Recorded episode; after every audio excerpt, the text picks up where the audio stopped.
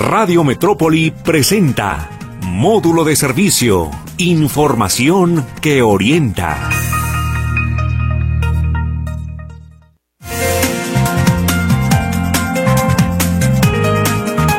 ¿Cómo le va? Muy buenos días. Ya estamos en módulo de servicio aquí en Radio Metrópoli, la estación de las noticias. ¿Cómo está? ¿Cómo le está yendo esta, e, este jueves que estamos totalmente en vivo?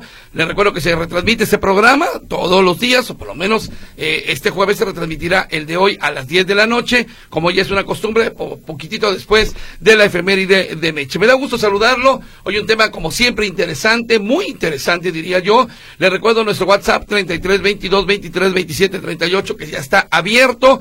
Es Telegram y en breve ya Lulú estará contestando los teléfonos. También le comento que nos puede escuchar en podcast y a la hora que quiera, en el lugar que quiera, también eh, para, eh, eh, no sé, dar su punto de vista, escuchar el programa, no sé, participar incluso si quiere a través de nuestras redes sociales. Hoy un tema de, suma importancia porque estaremos hablando de la sustentabilidad en energías renovables para el medio ambiente, ahorita que está tan de moda todo este asunto del medio ambiente, y, y, déjame de moda, porque yo creo que mucho de la contaminación, mucho del problema de aire que se vive, de aguas contaminadas, del agua que está saliendo ahorita tan sucia con la zona de, con el asunto del CIAPA, eh, situaciones de, de, de, tráfico, en fin, de contaminación, eh, pues han puesto prácticamente, pues de moda, voy a llamarlo así, nuevamente la sustentabilidad en energías renovables. Hoy me da mucho gusto saludar aquí en módulo de servicio a el doctor Alberto Coronado Mendoza, director del Instituto de Energías Renovables del Centro Universitario de Tonalá de la Universidad de Guadalajara. Doctor, ¿cómo le va? Muy buenos días. Muy bien, muchas gracias por la invitación, José Luis. Aquí estamos contentos y saludos a tu audiencia. Muchas gracias. Y también está con nosotros la maestra Aida Alejandra Guerrero de León, investigadora del Centro Universitario de Tonalá. Maestra, ¿cómo le va? Buenos días. Hola, ¿qué tal? Buenos días. Gracias por la invitación y un saludo a toda tu audiencia. Muchas gracias. Que además me da mucho gusto que venga, que venga gente de este Centro Universitario de Tonalá Hemos estado ya en algunas ocasiones platicando con los chavos por cuestiones de transporte urbano y todo este asunto de, cuestiones de delincuencia que han sufrido allá los muchachos y demás. Pero yo veía el centro y me parece que es bastante eh, interesante lo que hay allá adentro. Es bastante grande el edificio. Me parece que hay muchas cosas que comentar del centro universitario de Tonalá. le mando saludos a mucha gente que conocemos por aquel lado. De entrada, doctor, platíquenos qué son las energías renovables. ¿De qué se trata? Muy bien, bueno, sabemos hoy en día que la, el porcentaje mayoritario de generación de energía eléctrica en México es a partir de la quema de combustibles fósiles, alrededor del 80%. Eso trae como consecuencia pues la contaminación en gran medida ¿no? en, las metrópolis. Eh, las energías renovables es una alternativa sustentable donde a lo largo ya de varias décadas se han estado desarrollando tecnologías para aprovechar los recursos renovables de las zonas, los recursos autóctonos, por ejemplo, el sol, el viento, el agua, la biomasa, entre otros muchos vectores energéticos. Entonces, aprovechar esos de manera sustentable nos permite ser más competitivos a las empresas, por ejemplo, ser más sustentables a las ciudades que consumen eh, energía y eso pues permite disminuir nuestro impacto medioambiental, reducir nuestra huella de carbono y por tanto disminuir esas inundaciones, sequías, todos los estragos que nos está ocasionando el cambio climático. Es decir, utilizar o aprovechar de alguna manera el sol, por ejemplo, para crear energía, el agua para crear energía. Sí, en el caso del sol, pues tenemos dos grandes eh, energías, energía solar térmica para cocción de alimentos, calentamiento de agua, por ejemplo, tanto para uso doméstico, en hoteles, a, nivel industrial también. En el caso de la solar fotovoltaica es generación eléctrica directamente para alimentar a través de la generación distribuida cualquier tipo de vivienda, comercio pequeño, una, un edificio, eh, una industria incluso. ¿Y esto cómo se viene dando? O sea, para la, para el, la gente común y corriente en nuestras casas, en nuestras cocinas, en nuestros autos, ¿de qué manera se está aprovechando? ¿Qué está ocurriendo? ¿Ya lo podemos sentir? Sí, definitivamente desde el 2018 que se crea la ley de generación distribuida, se permite a los usuarios finales que generen su propia energía. En la mayor parte de la República Mexicana, pues el recurso solar es el, que impera, tenemos sol en todos lados y muy buena cantidad de sol, de irradiación. Entonces vemos ya que muchas casas que antes consumían mucha energía ponen energía fotovoltaica, pero también vemos las tienditas de las esquinas que tienen muchos refrigeradores pues les conviene más instalar paneles en vez de estar pagando los altos costos de generación de energía que provee la compañía suministradora. Eh, por ejemplo, ya no utilizar calentadores, boilers en las casas, sino la energía solar.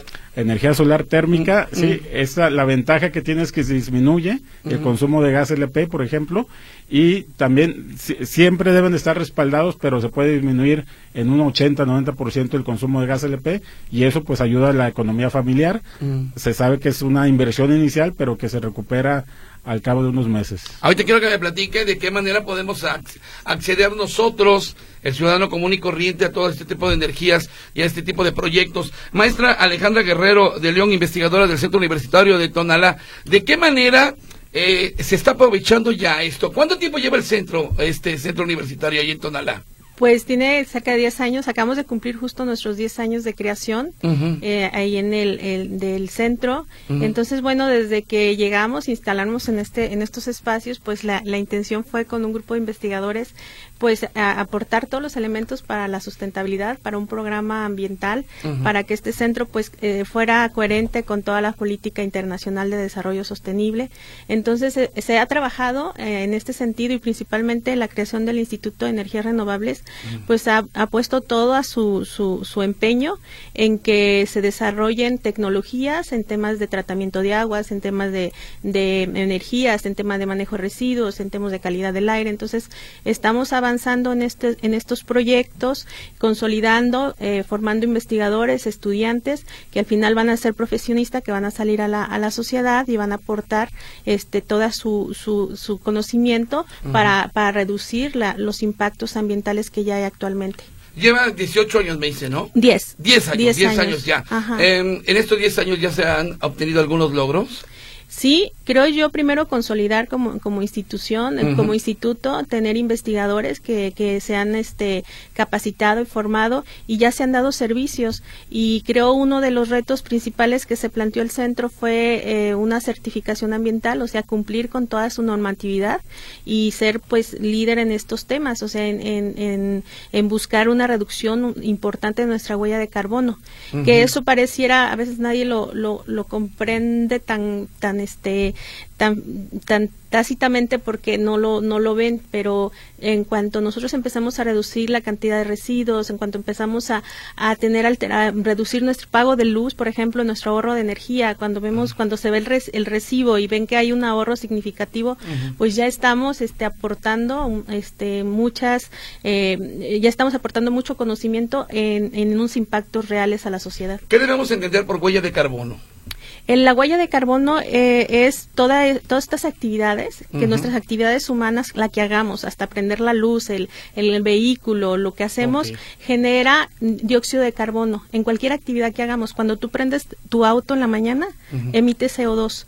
Entonces, si tú empiezas a reducir el, el, uso de vehículo, vas a reducir tu huella de carbono. O sea, esa, ese, ese CO2 que se emite a la atmósfera va a ser menos. Igual si tú tienes, no sé, 10 equipos este, de, domésticos y los tienes todos prendidos, está generando CO2. Entonces, la reducción de huella de carbono se puede hacer a nivel local, o sea, en tu casa, o se puede hacer en una institución, aquí mismo, en tu, aquí en el radio. Tú puedes tratar de, de reducir tu huella de carbono simplemente con reduciendo la cantidad de luz que tienes, o sea, haciendo actividades que te minimicen la cantidad de, de, CO2 a la atmósfera. Maestra, entonces yo con mi refrigerador, mi horno de microondas, con la licuadora, con el celular, la computadora, el carro, Digo, pues es que todo lo que usamos en la casa, esto está creando CO2. CO2. Y, y, tú tienes una huella individual de carbono. Tú te metes, hay unos programitas en la computadora, calculas y sabes cuánto tú, porque estás usando tu vehículo. Tienes tres vehículos, tienes diez aparatos domésticos, tienes generar ah, la basura, generar basura y no separar, eso es también este, generar CO2. Entonces, tener este, zonas de, de, de compostaje a lo mejor, que son actividades que puedes reducir, pero pero todo esto hace que la suma de acciones que tú como individuo en tu, en tu día a día genera CO2, la sumas y sabes cuánta es tu huella de carbono. Ahora, ¿cómo lo aplicamos, doctor, esto en la vida cotidiana? Algo, un, comercial, ¿verdad? Eh, dentro de breve vamos a, poner a disposición de la sociedad una calculadora de huella de carbono gratuita ah, desde la página de nuestra institución. Qué bien. Esto ya lo han estado trabajando egresados de, nuestra ingeniería en energía, que han estado asesorados por los investigadores y, también estudiantes de los posgrados que tenemos de agua y energía. esta calculadora está tropicalizada a México, particularmente a nuestra zona metropolitana y ahí te desde qué comes, cuál es tu alimentación durante la semana, durante el mes, este tu movilidad, cómo la realizas, bicicleta, transporte público, transporte privado y tus acciones de qué aparatos enciendes en tu trabajo, en tu escuela o en tu casa, te saca tu, tu huella de carbono anualizado. Y eso se compara con algunos objetivos mundiales y entonces a partir de ese diagnóstico, la propia calculadora te va a sugerir algunos cambios de conducta que podrías tener para reducir tu huella y por lo tanto contribuir a minimizar el impacto del cambio ambiental. Ah, mire, qué interesante. ¿Cómo se llama? ¿Cómo se va a llamar el aparatito este? Eh, bueno, es una calculadora, falta bautizarla, pero ya, ya, ya, les estaremos informando. Una calculadora de huella de carbono, ¿no? Así es. Ah, mire, e, eso está, está, está bastante interesante, saber qué tanto contaminamos en la casa. Ahora yo le preguntaba a la maestra, ¿cómo se aplica esto en la vida cotidiana? ¿Cómo podemos hacerlo? Ahorita muchas amas de casa nos están escuchando, taxistas, eh, jóvenes que también nos están oyendo. ¿Cómo aplicarlo? Algo importante es la medición si se dice que lo que no se mide no se puede controlar. Entonces, desde el instituto lo que estamos haciendo ahorita es proponer sistemas que te ayudan a medir cuánta energía eléctrica estás consumiendo en tu casa, por ejemplo, y a través de unos factores de conversión, tú calculas tu huella de carbono por concepto de consumo de electricidad, sabiendo que en México el 80% se quema de combustibles fósiles. Entonces, a partir de ese dato, tú ya puedes empezar a decir, ah, voy a implementar que mi, si mi refrigerador ya tiene 15 años, ya es muy obsoleta la tecnología mm. y consume más energía, afecta a mi bolsillo y al medio ambiente. Si cambio ese refrigerador por una tecnología de las novedosas, tipo inverter, que es cuestiones de electrónica de potencia, esas reducen el consumo de electricidad, reducen la facturación eléctrica y también la huella de carbono. Eh, aire acondicionado si se tuviera, cuestiones de, televisores, es eh, controlar el uso, ¿no? El uso de, qué tanto consumes, no dejar aparatos encendidos, incluso ahorita ya venden contactos inteligentes. Esos contactos valen 200, 150 pesos, los puedes poner en los equipos que tú sabes que a lo mejor puedes controlar, que no son tan necesarios que estén encendidos, y tú los programas que se apaguen en la noche o que se apaguen durante el día que no estás, para que no estén consumiendo energía. Ahora, en, por ejemplo, ¿ustedes recomendarían que a cierto periodo de tiempo se cambie ya, como había comentado, doctor, el refrigerador, se cambie, no sé, la pantalla de televisión, se cambie algún aparato electrodoméstico? ¿Ustedes recomendarían esto? Pues actualmente ya tenemos mucha tecnología donde se reduce la cantidad de watts que usa cada uno de los equipos. Entonces, obviamente tenemos que transitar a, no todos lo pueden hacer, pero sí se puede transitar a comprar equipo que sea ahorrador de energía. Es lo que, lo que se sugiere. Sin embargo, también las prácticas domésticas que tenemos a diario, pues son, pueden ser también muy eficientes. Y uno de ellos es no estar consumiendo energía que no necesitas, o sea, desde el apagar la luz, el tener cuidado de que no se te esté sobrecalentando las los equipos, el este estar estar atentos. Nuestro día a día nos absorbe y no somos atentos de lo que está pasando en nuestros hogares. A veces dejamos que se esté tirando el agua, a veces dejamos que, que se esté generando demasiado que este consumimos demasiados productos con muchas envolturas y no no no nos damos cuenta, o sea, no tienes una acción de darte cuenta por el día a día donde tiras, cuánto consumes, cada uno producimos al alrededor de un kilo de basura al día. Entonces lo hacemos de manera inconsciente, pero si pensamos antes de comprar un producto y luego de deshacernos de ello, pues también estamos este, generando menos residuos y es una una parte importante de los impactos de CO2 a la atmósfera ha sido por, por, la gran cantidad de residuos que hay en nuestra ciudad y tú los, y ustedes lo saben, todos saben que estamos en un problema grave actualmente es la generación de residuos. Si eso no lo llegamos a reducir desde nuestros hogares, en nuestros hábitos de consumo, pues entonces estamos destinados a seguir impactando, a seguir generando más este seguir eh, utilizando recursos naturales y destruyendo los que tenemos. Entonces, eh, tenemos una crisis principalmente eh, en los hábitos que tenemos, como que no, no somos conscientes. Y esas acciones pequeñas del tema de, energético, en el tema del agua o en el tema de residuos, en el tema de emisiones a la atmósfera, lo, yo creo que son acciones que tenemos que todos de, eh, empezar a reeducarnos, a reconstruir nuestro pensamiento para hacer este ser más consciente de lo que hacemos al día a día. Sí, sí lo creo, uno va al súper, usted seguramente va al súper y entonces pues llega ahí a la casa y empieza a sacar todos los productos, todos traen envoltura, todos traen envoltura, este, y, y, genera usted una cantidad de basura tan solo de ir al súper, impresionante, llena el bote de basura, porque la mayonesa, que el frijol, que el arroz, todo trae envoltura. Y si el otro día estaba cayendo en la cuenta de que cómo generamos basura, tan simple como yendo al súper. ¿De qué manera eh, mm, se aplica esto también, maestro? Eh, ya digamos a la industria, a las empresas, al sector privado. ¿De qué manera se ayuda también con esto?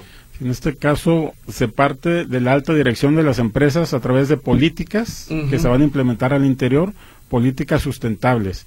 Ahí viene la cuestión de agua, que estamos en un estrés hídrico a, nivel nacional, sobre todo aquí en, la metrópolis, y la cuestión energética.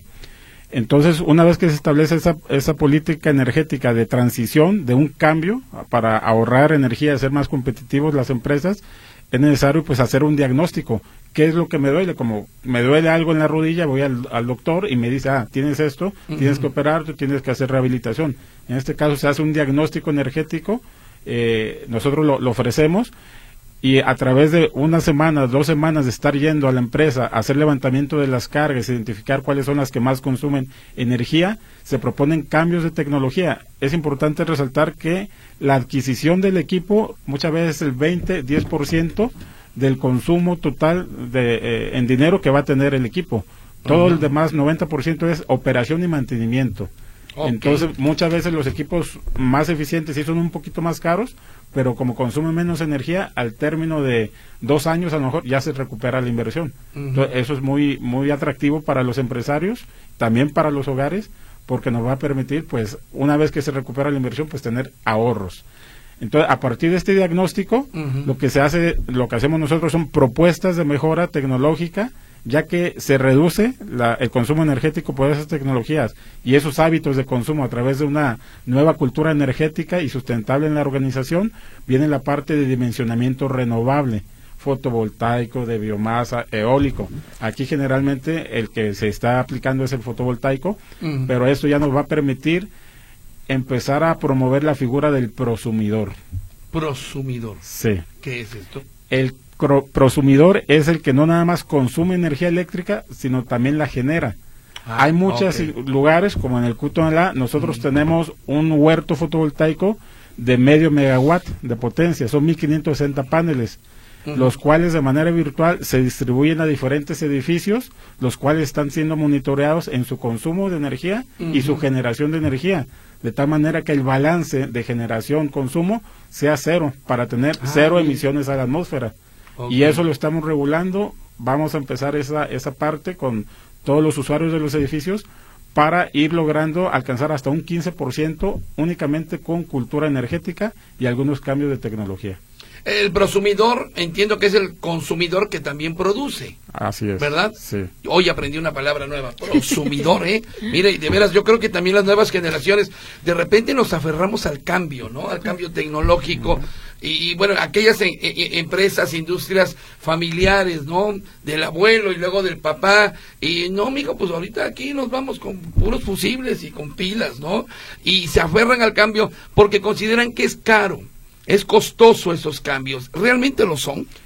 Depende de cómo lo veamos, ¿no? Es más costoso no hacer los cambios. Estamos teniendo un fuerte impacto en la naturaleza, que nos cobra factura, en nuestra salud, la contaminación del aire, nuestros pulmones, vías respiratorias. Entonces realmente es buscar financiamientos. Aquí la ventaja es cuando nosotros le entregamos a la empresa un diagnóstico energético y propuestas de mejora, ya le estamos diciendo el análisis económico y financiero y técnico y ambiental. Ya el siguiente paso de la empresa es conseguir financiamiento para invertir en ese cambio.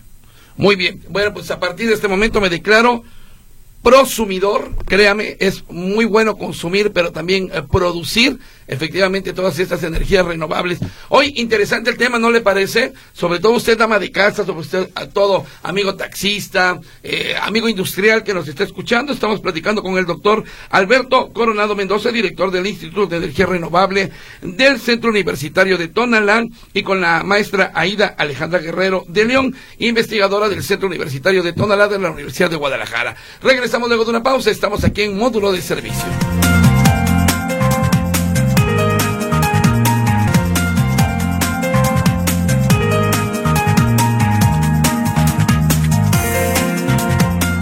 Continuamos aquí en módulo de servicio y hablando de las energías renovables. Tengo aquí conmigo investigadores del Centro Universitario de Tonalá. Verdaderamente interesante los temas que me están eh, comentando aquí fuera de micrófonos. Yo le preguntaba a la maestra Guerrero de León con el agua. ¿Qué se puede hacer con el agua? Ahorita que, por ejemplo, el, el, el agua que nos manda el CIAPA está verdaderamente chocolatosa, sucia. Tenemos mucha duda en poderla consumir. Eh, ¿Qué nos puede comentar sobre el tema? Sí, efectivamente, la, el CIAPA nos distribuye agua a toda la zona metropolitana y bueno, tiene que cumplir con una norma, la 127 de la Secretaría de Salud. Ella nos regula la calidad del agua. Sin embargo, posiblemente en el transcurso de, la, de cuando se lleva el agua a los hogares, pues si no está una buena tubería, pues llega de ese, de ese, de ese color.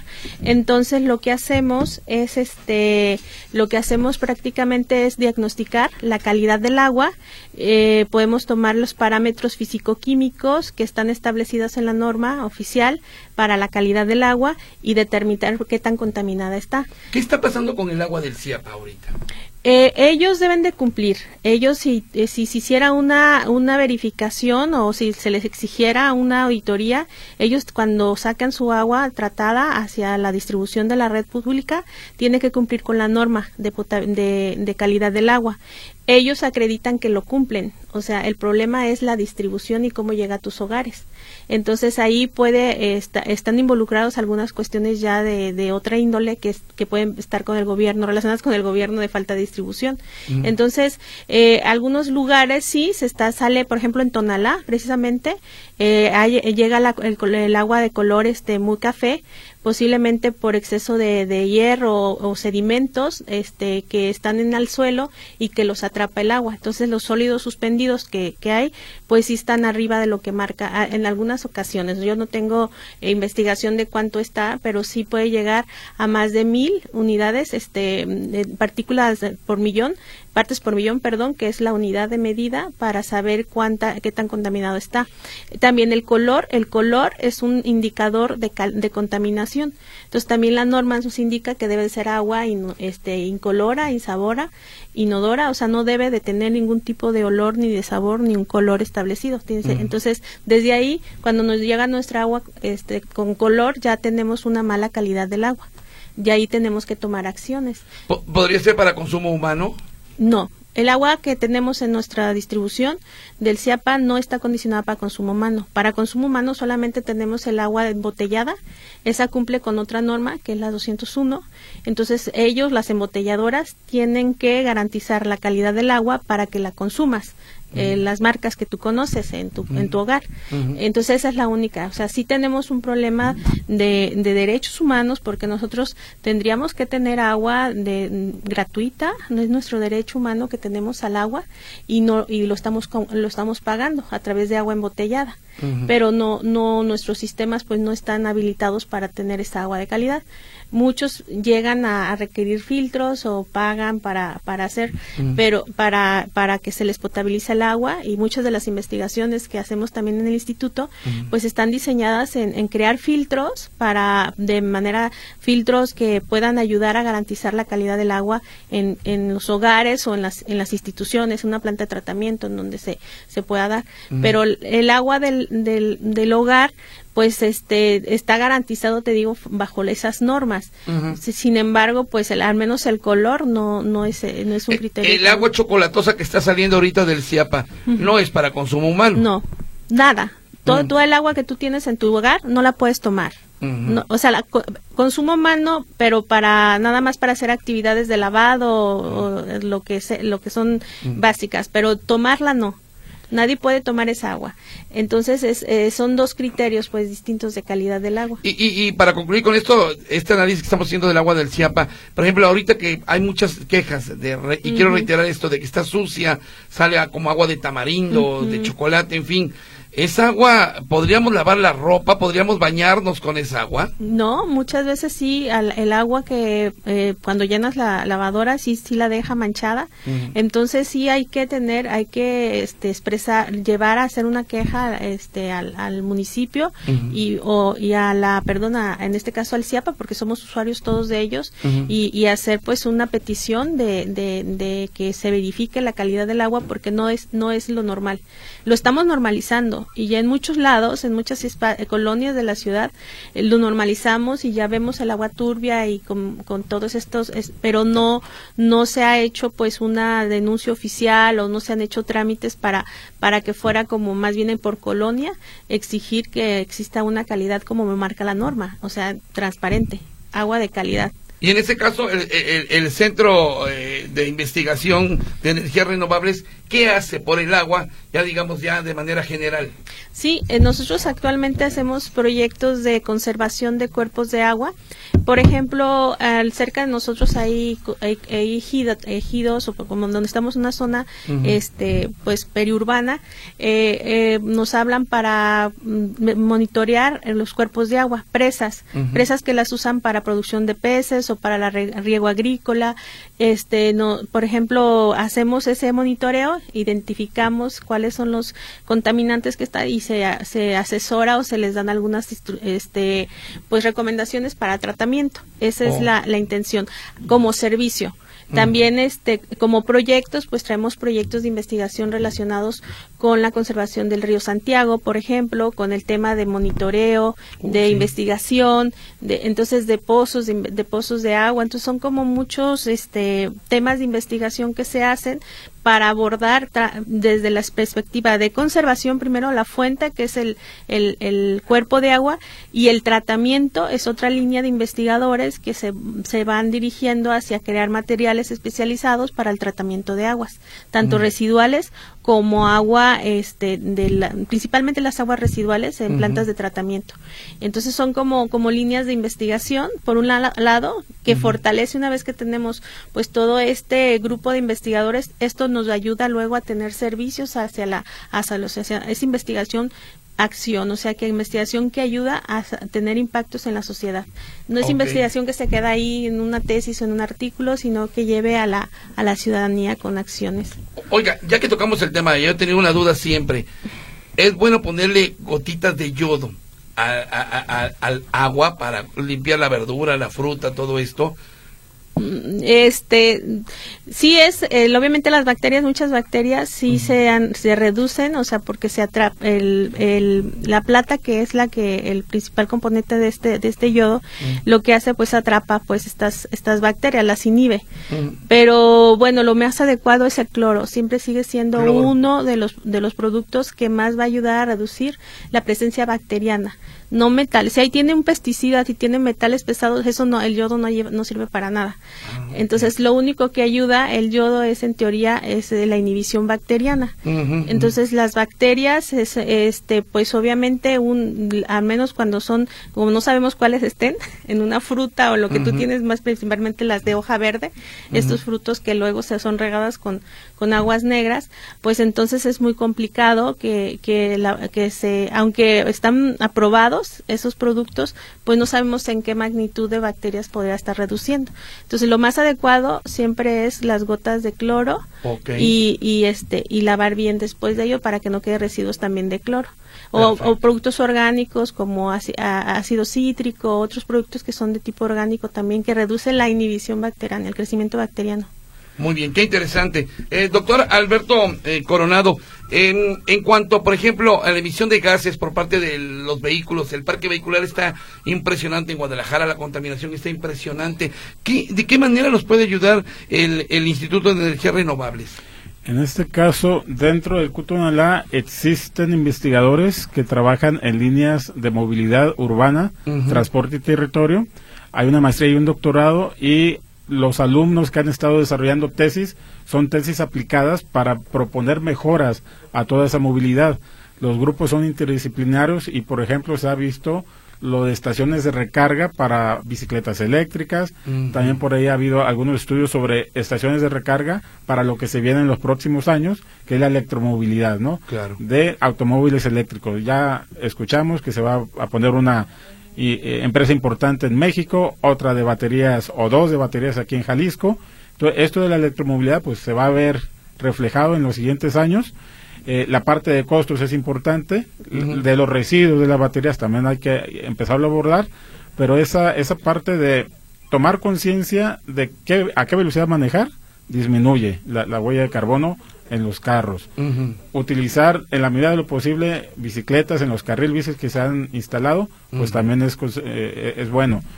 Mejorar las rutas, los tiempos de transporte público para hacer uso de ellos, eso también eh, beneficia mucho eh, en la medida que se vaya pudiendo tener nuevas líneas del tren ligero y de, eh, automóviles y autobuses eléctricos, pues también va, va, a ser bastante benéfico para el medio ambiente. Oiga, maestro, pero bueno, el transporte urbano utiliza gasolina, nuestros carros utilizan gasolina. Eh, ¿No tiene que ver también mucho la calidad del combustible que estamos consumiendo? Sí, Sí, de, hecho hay algunos países, ¿no? Que ya han legislado para poner bioetanol o biodiesel en sus vehículos automotores, pensando que en esa transición hacia la electromovilidad, pues está esa parte, ¿no? Los vehículos híbridos que traen motores eléctricos para el arranque de los de los vehículos, con lo cual se gasta menos gasolina, pero también esa, esa mezcla, ¿no? De un 10-15% de, de bioetanol o de biodiesel, pues también ayudaría a disminuir pero habrá que cumplir esas normativas que aplican para las metrópolis u, otras zonas.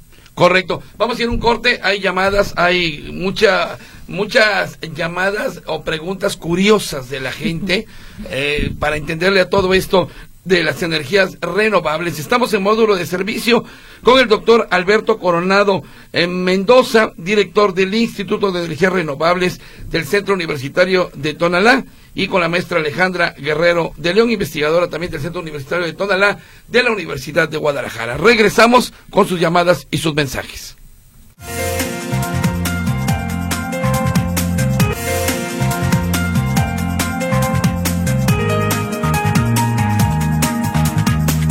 Estamos en módulo de servicio y hablando de las energías renovables. Qué interesante. Y créanme que aquí la charla que tengo con los investigadores, fuera de micrófono, fuera de grabadora, hombre, se aprenden, se aprenden muchas cosas. Por lo pronto, apréndase esta palabrita, prosumidor. Tenemos que ser consumidores, pero también productores de energía renovable, que nos ayude a, eh, a, sacar toda esta contaminación. ¿No, maestro? ¿Estoy bien? Sí, efectivamente, el prosumidor va a tomar un papel preponderante en este cambio de cultura ambiental para generar energías limpias y con eso reducir la, la mitigación del, del cambio climático.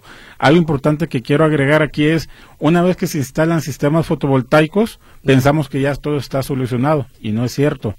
Es necesario darles mantenimiento y hacer una verificación de su funcionamiento. Nos hemos estado percatando a través de nuestros alumnos que realizan sus prácticas profesionales que hay muchos lugares donde ya se instalaron y hay algunos que funcionan al 60% de su capacidad, al 40% y otros que no funcionan.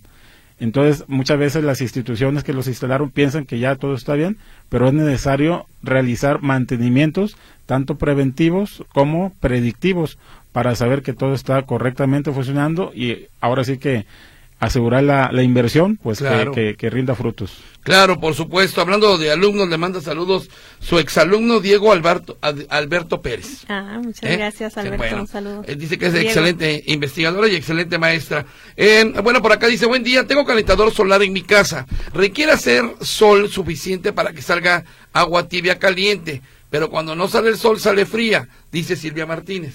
Sí, algo que debemos de tener en cuenta siempre es que debe estar acompañado un calentador solar con un boiler de gas. Lo que hace el calentador solar es, cuando hay mucha irradiación, puede ser suficiente para generar agua caliente a suficiente temperatura con su termo debidamente instalado para garantizar el agua. Pero si hay nubosidad o en invierno, no va a ser suficiente. Entonces se complementa con el boiler de gas. Ah, ok. Eh, aquí una, una, una este, aportación que hacen que me parece muy interesante también. Hagan conciencia, José Luis dice, dile a la gente que recoja los excrementos de sus perros cuando los saquen a pasear, dice. Eso también es contaminación. Aquí en la calle Independencia las jardineras están llenas y la gente pues no lo levanta. Dicen que son abono y no es real. Dice, bueno, hay que ser dueños responsables. Sí, totalmente de acuerdo con usted, eh, eh, en, ese, en ese aspecto. Por acá, Elena Sánchez, ¿sirve de algo poner un desintegrador en el fregador? diría el doctor Chunga. desintegrador. que nos explique qué es un desintegrador. ¿Qué es un desintegrador, doña Elena Sánchez? Le digo que me sonó como a palabras del doctor Chunga, el cómico este que salía en la televisión. Si nos dice Elenita qué de qué se trata y para que nos respondan aquí los investigadores. Rafael Rocha, hay muchos que queman carbón vegetal. ¿Eso contamina más? Preguntan. Bueno, se, eh, los estudios científicos dicen que la quema de la biomasa, cuando es de manera eh, controlada, el mismo planeta absorbe ese dióxido de carbono. Pero cuando tenemos incendios como el que ocurrió hace una semana, pues eso ya es demasiada quema de biomasa y pues no, no, no se alcanza a absorber de manera acelerada. Entonces, sí, en cierta medida es cierto que se absorbe, pero pues no hay que abusar, ¿no? De, claro. Ah, bueno, la gente insiste con sus mascotas y que bueno, que si las mascotas pueden tomar agua de esta de, de, del CIAPA. Sí, obviamente sí, sí podrían tomar agua, pero bueno, también son organismos vivos y podrían tener alguna un efecto muy a largo plazo. Entonces, lo mejor es también darles agua de calidad, igual que, que nosotros consumimos, el agua que nosotros consumimos, ¿verdad? Dice acá, he estado equivocado toda mi vida. Cuando éramos niños o jóvenes íbamos a la unidad Revolución y después de estar haciendo ejercicio nos decían, puedes tomar agua de la manguera, es potable. A ver, eso, eso es cierto, ¿no? Siempre nos han dicho que el agua es potable, pero a ver, eh, ¿ya no es potable ahorita y antes sí era o cómo está el asunto? Pues antes eh, sí se tenía, a lo mejor se obtenía de algunos mantos freáticos que no estaban tan contaminados y la gente, la gente tenía más seguridad de que, de que el agua se podía tomar. Más en Guadalajara hay muchos mantos freáticos en Colomos, en zonas especiales donde se, ah, se podía tomar el agua. Sin embargo, pues a partir de tanta degradación ambiental, la infiltración de, de estos contaminantes al subsuelo, pues ha contaminado eh, los, los cuerpos de agua, estos acuíferos. Entonces, obviamente, ya no es seguro tomar agua ni la que te dan por, porque te lo, la que te dan a tu hogar, esa agua no se toma es de uso humano para otras actividades, pero no para, para beberla. Mire qué interesante es lo que nos están diciendo. Entonces, cuando lave el agua, pues sí utilice cloro, como bien decía la maestra. De hecho, aquí la señora Sara Jiménez pregunta que si es efectivo desinfectar verduras, pero con vinagre blanco. Sí, todos estos productos son orgánicos y lo que hacen es la cantidad de acidez que tienen, como el limón o otros cítricos, inhiben el crecimiento, no lo matan, hay que tener cuidado.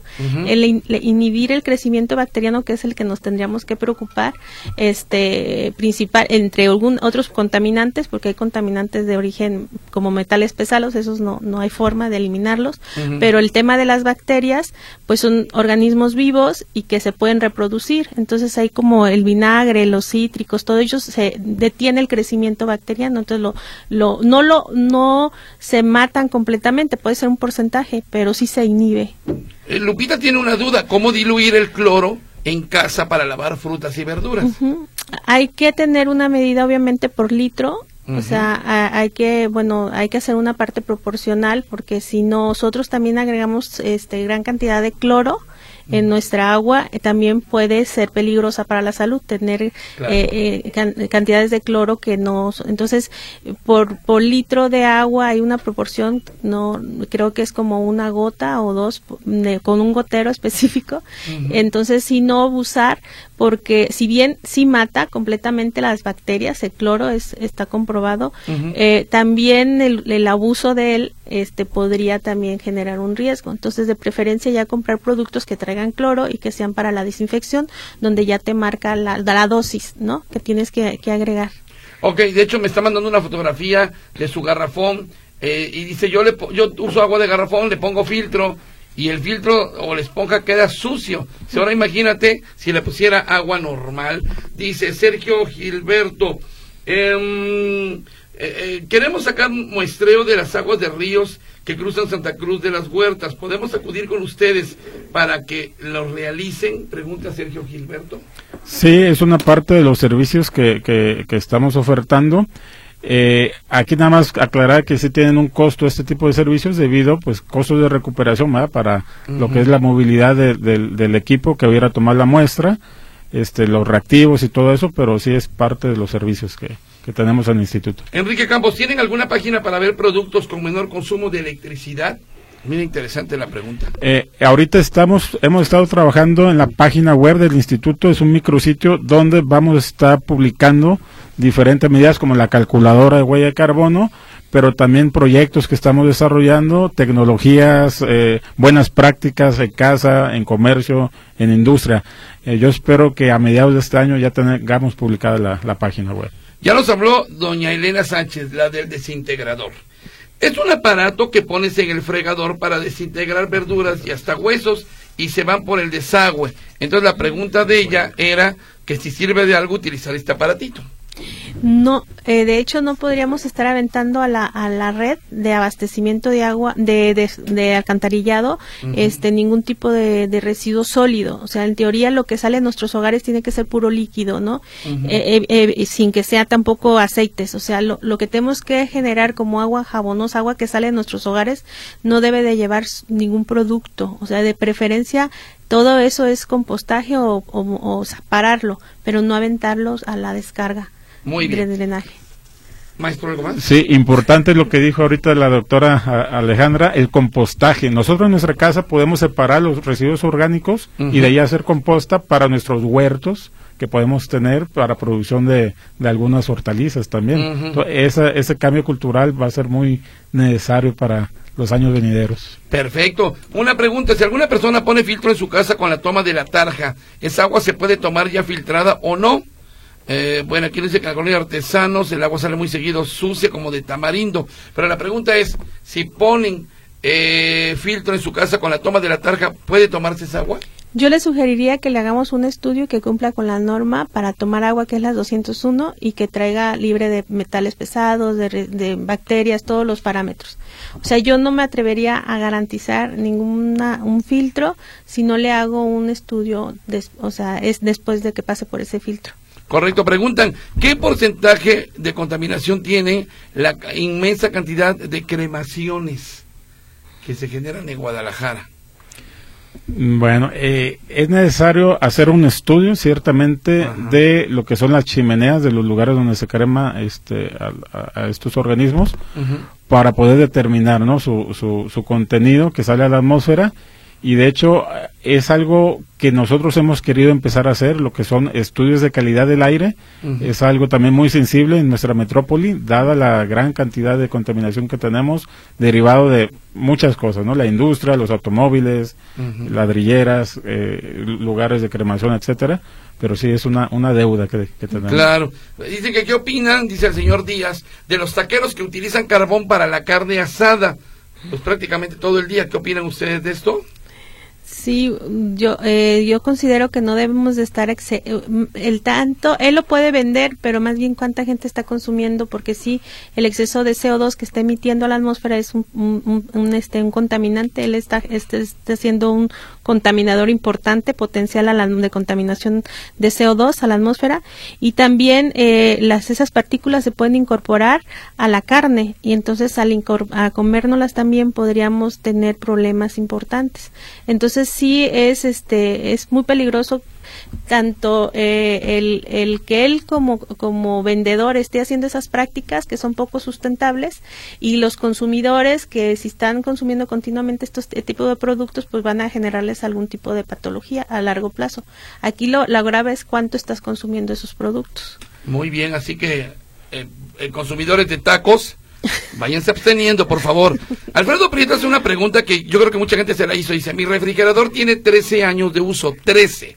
Funciona muy bien y consume poca energía eléctrica. ¿Aún así es necesario cambiarlo por uno nuevo? Lo que se puede hacer es una comparativa. Se puede instalar un, un pequeño medidor para ver cuánta energía en kilowatt hora consume en la semana, por ejemplo, y se compara con las tablas de los nuevos refrigeradores de la misma capacidad y ahí se va a saber qué tan eficiente está haciendo. Puede ser que esa tecnología todavía esté dentro de un rango aceptable o pudiera ser que sí se recomiende cambiar. Edith García, ¿con filtros caseros es suficiente para limpiar el agua de la llave para poderse consumir? ¿Filtros caseros? Sí, lo mismo que decía. Eh, ahorita hay mucho en moda los filtros, muchos están vendiendo estos productos, pero el problema es que nos garanticen después que se aseguren que les hagan un estudio de calidad del agua, porque ellos a lo mejor nomás van y te instalan y se deshacen del problema, pero más bien que te hagan un, un estudio de la calidad del agua y que cumpla con la norma 201, como les mencioné, que es agua para beber. No que cumpla con la 127, sino con la 201, que es el agua que es como de la calidad del agua embotellada. Muy bien, y que diga que con exactitud cuántas gotitas de cloro se tiene que poner por litro de agua. Sí, yo recomiendo de una a tres sin, sin De una a, tres, gotitas. Pero con un gotero, es, o sea, que también ah. no tenga la boca tan grande, o sea, debe de ser... ¿Por litro? Ajá, por litro. Por litro, muy bien. Em, eh, doctor Alberto, eh, díganos por favor, hay gente que se está pidiendo, esas, llamadas no las estoy leyendo porque solamente están pidiendo información sobre el Centro eh, de Energías Renovables del Centro Universitario de Tonalá. ¿Qué, ¿Cuál teléfono tienen? ¿Cómo se puede comunicar con ustedes? ¿Hay costos, por ejemplo? Platícanos un poquito. Sí, en este caso nosotros estamos ubicados en Avenida Nuevo Periférico 555 en Tonalá. Este, nuestro teléfono es 33 20 00 23 00 a las extensiones 64112 y 64113 o bien al correo electrónico institutoener arroba gmail.com y bueno, estos servicios sí tienen un costo, ya depende del tipo de empresa o del tipo de servicio. Eh, se hace una visita y con base en, lo, en el, un primer diagnóstico se estipula el costo y ya si el cliente está interesado en continuar con el diagnóstico, pues se puede llevar a cabo. Ok, dicen, muy interesante, nos hablan desde Puebla, que está muy interesante el tema, eh, que por qué no hacen cursos, pero dicen aquí, hagan cursos continuamente de cómo hacer compostas en hogares, dice, y otra persona que también nos decía de lo mismo de cursos para saber cómo podemos eh, sanear el agua y los alimentos. Em, bueno, no le entiendo aquí esta pregunta, si me la, si me la vuelve a, ahora sí que si me la vuelve a preguntar, Ok, eh, bueno, son ya varios, varios cuestionamientos sobre, sobre el tema. Muy interesante hoy lo que tuvimos que platicar en módulo de servicio. Agradezco mucho, doctor, muchas gracias por estar ahí con nosotros. Un gusto estar aquí. y bueno, soy a partir de hoy prosumidor.